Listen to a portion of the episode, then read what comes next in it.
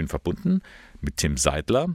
Er ist 23 Jahre alt, stammt aus Nürnberg und ist Vorsitzende der KJG, der katholischen jungen Gemeinde im Bistum Eichstätt. Guten Morgen, Herr Seidler. Hallo, ja, sehr schön, dass ich da sein darf. Herr Seidler, was halten Sie eigentlich jetzt von diesem Strategieprozess, der derzeit im Bistum läuft? Also ganz generell ist sich natürlich sagen, dass unsere Kirche sich wandelt, dass das ja nicht, natürlich alles nicht äh, von der Hand zu weisen ist und dass man darauf natürlich auch reagieren muss. Das machen Vereine mit äh, verschiedensten Aktionen, das erleben wir in den Jugendverbänden und das muss natürlich auch unsere Diözese betreffen. Uns ist aber aufgefallen, dass gerade dieser Strategieprozess, so wie er jetzt angelaufen ist, dass da mal wieder von Transparenz und von einer Offenheit und einer allgemeinen Einbezogenheit nicht viel zu spüren war.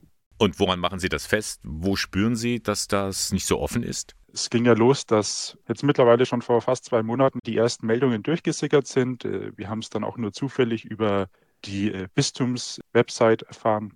Allgemein, wir als Teil der Kirche, die wir uns fühlen, fühlen uns da nicht wirklich mit einbezogen. Es lässt sich natürlich an den Informationen festmachen, aber auch an dem mit einbezogen sein in dem Lenkungskreis.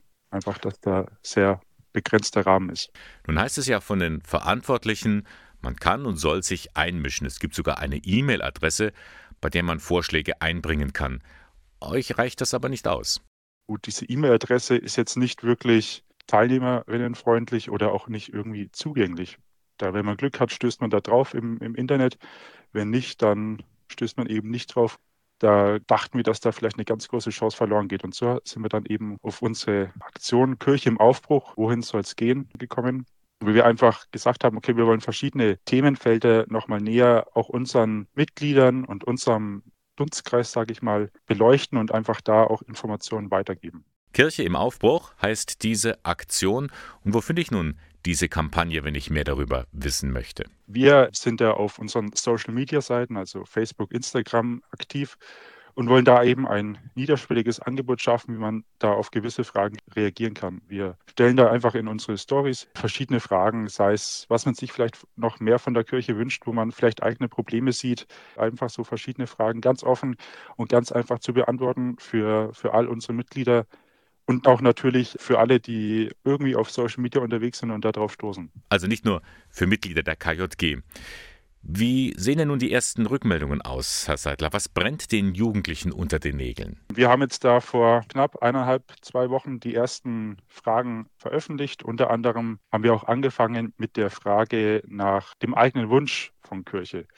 Und da ging es eben einerseits auch um offene und ehrliche Kommunikation, aber auch andere Sachen, zum Beispiel dass sie endlich im 21. Jahrhundert ankommt, die Kirche, hat sicherlich auch mit verschiedensten anderen Veröffentlichungen zu der Zeit zu tun gehabt, zum Beispiel mit Informationen aus Rom oder so. Da spielen Sie ja konkret auf das Verbot des Vatikans an, gleichgeschlechtliche Paare zu segnen. Trotzdem, diese Aktion, die Sie da ins Leben gerufen haben, sie zeigt ja, so ganz haben Jugendliche nicht aufgegeben, dass sich in ihrer Kirche noch etwas bewegen könnte. Wir fühlen uns ja selbst als Teil dieser Kirche. Wir sind stolz auf dieses K in unserem Namen und wollen das auch leben. Und demzufolge wollen wir auch Teil dieser Kirche sein, als Teil dieser Kirche wahrgenommen werden und zusammen daran arbeiten, dass wir auch in Zukunft noch an unserem Glauben und in Jesus Namen, in Christi Namen wirken können und nicht irgendwie in der Geschichte irgendwann verschwinden. Die Eingaben werden Sie jetzt dann alle weitergeben an den Lenkungskreis dieses Strategieprozesses.